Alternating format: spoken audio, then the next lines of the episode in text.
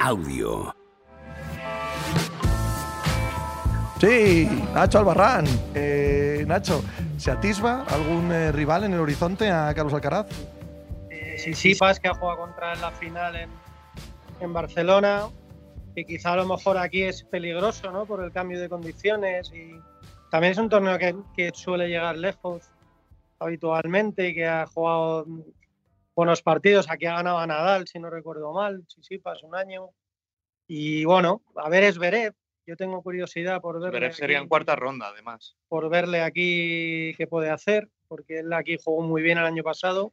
Es verdad que luego se llevó una paliza soberana en la final, precisamente con, con Alcaraz, pero bueno, a ver qué, qué hace y, y bueno, alguno más puede haber, pero yo creo que esos serían un poco los principales porque Medvedev, que a mí me gustaría verle más arriba, no acaba de cogerle el punto a, a esto de la tierra y, y no tengo claro qué, qué puede hacer aquí, pero bueno, hay que también tenerle en cuenta por si acaso. Pero ¿Hasta qué punto dais favoritísimo Alcaraz? En plan, 80%, 90% incluso, puede venir muy arriba, menos. Es, es el gran favorito, eso, eso está claro. Un porcentaje es difícil dártelo porque, por ejemplo, eso, hablábamos, no es un cuadro del todo sencillo para él. Tiene ahora un debut con Rusubori, que lo debería ganar, aunque es cierto que nunca le ha ganado, solo jugaron una vez en Indian Wells y ganó el finlandés. Pero a partir de ahí ya en cuarta ronda puede aparecer Zverev, después también Rublev, Rune, que son jugadores todos peligrosos, que si ahí tiene un mal día Carlos, eh, no hay que olvidar que ahora viene también de- del desgaste de Barcelona. Él ha estado sin entrenar hasta ayer. Ayer fue su primer entrenamiento aquí en Madrid. Ha tenido pues mucho viaje, acto promocional, estuvo en la presentación del torneo.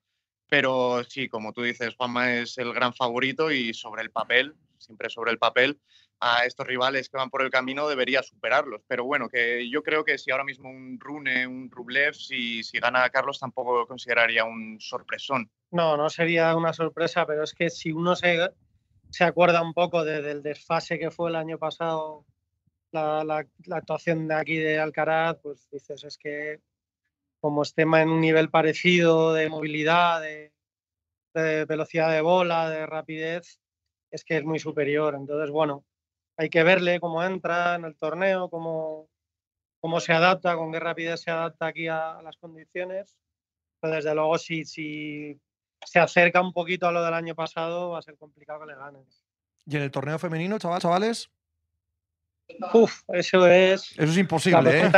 Es que es torneo femenino, vamos a ver, es muy difícil, es muy difícil saberlo, pero a ver, es bien que cómo está. eh, bueno, parece que, que ha vuelto con ganas, a ver qué, qué puede hacer. Sabalenka, que también Ya ha ganado en Madrid. por eso ya ha ganado y se le da bien este tipo de, de- condiciones, ¿no? La altura, la, rapidez, ¿no? Un poco de mayor que en otros torneos, ¿no? De la tierra, aparte que las bolas.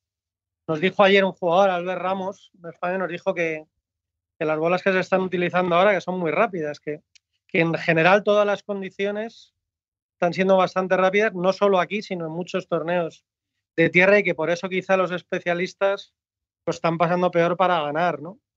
Entonces, No, bueno, dime, te- dime. yo quería decir, ya que has preguntado por el cuadro femenino, estamos también muy sorprendidos con Mirra Andreeva, que es Ah, una, sí, joder, una sí, chica sí. rusa de 15 años. Este sábado cumple 16 y eh, le dieron una invitación. En primera ronda se cargó a Leila Fernández, una finalista de US Open, y hoy ha ganado a Haddad Maya, que era decimotercera favorita.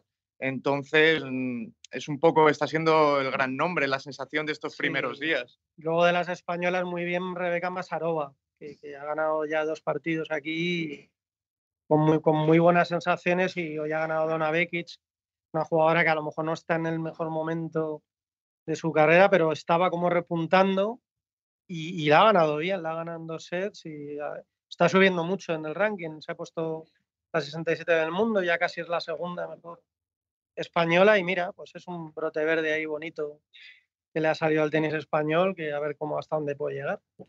Oye, nos están preguntando si vais bien de gañote y tal, pero es que sale en primerísimo plano Sí, el tenedor, que tenéis ahí. Que por el ángulo. Ah, se- porque estamos en el comedor. quitamos, por el ángulo se ve comedor, gil- una zona más No, no, pero no lo quites, no lo No. quites, Dávila, porque la composición. Sí, sí, sí, o sea, sí. era eh, claramente lo, Ah, que, pues, lo, que, era lo que requiere el Mutua Open de Entonces Madrid. la, claro. la Sí, gente sí. ya sabéis que se cree que, que los periodistas nos, forra- nos forramos a, a comer y beber y estáis, estáis alimentando ese mito ahí. Totalmente, ¿no? Además, como está todo el periodismo nacional ahí en el Mutua Madrid Open porque se encargan de invitar a todo el mundo y tal, imagino que de croquetas y de tortilla de bien, ¿no? Bueno, no sé si tanto esas cosas, pero bueno, no, no está mal. Pero bueno, es que era el mejor sitio eh, ahora mismo para no molestar a los compañeros y que no hubiera mucho ruido ni fuera ni, ni dentro de, de las instalaciones, ¿no? Entonces, bueno, pues ha coincidido. Ha coincidido, No sabíamos que, en el ángulo Claro. estaba entrando ahí. Os han pillado ahí. Han ¿no? pillado han justo ahí. Y ahora empiezan a repartir, pues así es la vida, tampoco pasa nada. Entre, entre la- el pecho descubierto y el tal, y los cubiertos, mira que además cubierto y cubierto, Ah, un Pues mago de la palabra, un mago de la palabra, Albarrán, evidentemente. Traemos a profesionales de calibre. Oye, la, la ausencia de, de Nadal y Djokovic es, ¿Cómo vuelves a un topic? es muy. Es muy se, not- ¿Se siente mucho allí o una vez que estáis allí ya se está otra cosa? ¿O sobrevuela mucho sobre, sobre lo que se esperaba del torneo en el ambiente? empiezo yo. Yo creo que se nota mucho. Se nota un montón porque, porque aunque el Carlos ahora Alcaraz ha subido mucho, digamos, en popularidad y es un jugador muy conocido y ya en España pues lo reconoce muchísimo la gente, Nadal es uno de otro nivel en ese aspecto, ¿sabes? Genera siempre un ambiente y un y una expectación alrededor que es muy es enorme, ¿no? Y Djokovic yo creo que también Mm. eh, por, por, por un doble motivo, ¿no? Porque también tiene muchos partidarios y seguidores y porque es la, la némesis un poco de, de Nadal. Entonces es un esa rivalidad y la figura de ellos que es tan grande, pues, pues sí que deja un poco un vacío, ¿no? Y se nota un poquito, pero en todo, ¿no? Porque, es, porque la gente pues incluso estaría viniendo más a entrenamientos, a, Sí, el año pasado, el año pasado vivimos, te acordarás Nacho, un entrenamiento de Nadal en la Santana, que es algo que, Ah, que no sí, solía hacer, que fue a puertas abiertas y lo que vimos ahí es algo pues que no se ha visto de momento este año. Mañana ah, es cierto que no ha debutado Alcaraz y cuando ha entrenado lo ha hecho en pistas con mucha menor capacidad, pero el año pasado sí que se notaba esa, mm, esa sensación, ese, esa aura que genera Nadal en el ambiente. No, no se nota este año de momento. Y yo creo que entre los periodistas es parecido también, ¿no? Porque dices, el run run ese de saber que por aquí está Djokovic, que, que está Nadal, que harán, tal, no sé qué, pues eso siempre daba mucho juego y, y generaba mucho interés en todo el mundo. No obstante, eh, a pesar de esto, el torneo absolutamente establecido, ¿no? Como uno de los grandes del año. Sí, hombre, sí, sí que ves algo. O sea, te das cuenta, ¿no? Cuando vas a partidos, cuando te mueves por aquí, pues hombre, que es un torneo ya muy, muy consolidado y que está bien montado y que bueno, que, que en realidad están de todos los que podían estar, pues bueno, están los mejores que, Sí. que han podido venir y Estrena formato, además, ha aumentado Claro. ahora, son dos semanas, hay 96 jugadores en vez de 56 en cada cuadro. Se va pareciendo más a un gran slam y, y lo cierto es que los jugadores, incluso muchos, encuentran el hándicap de la altura. Muchos siempre, en cuanto pueden, lo comentan en sus declaraciones, que les cuesta adaptarse a la altura de Madrid, pero aún así aquí están como en casa y, y es uno de los mejores eventos a los que ir cada año.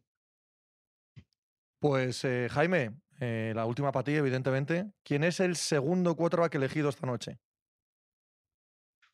Ah, Richardson. ¿Sí? Oh, Sí. ¿Texans, Colts? Eh, Colts. ¡Oh! Venga, yo creo que va a pasar. Hemos venido a jugar. Sí, sí, sí. No, yo me salgo del guion. y todo esto me suena a chino.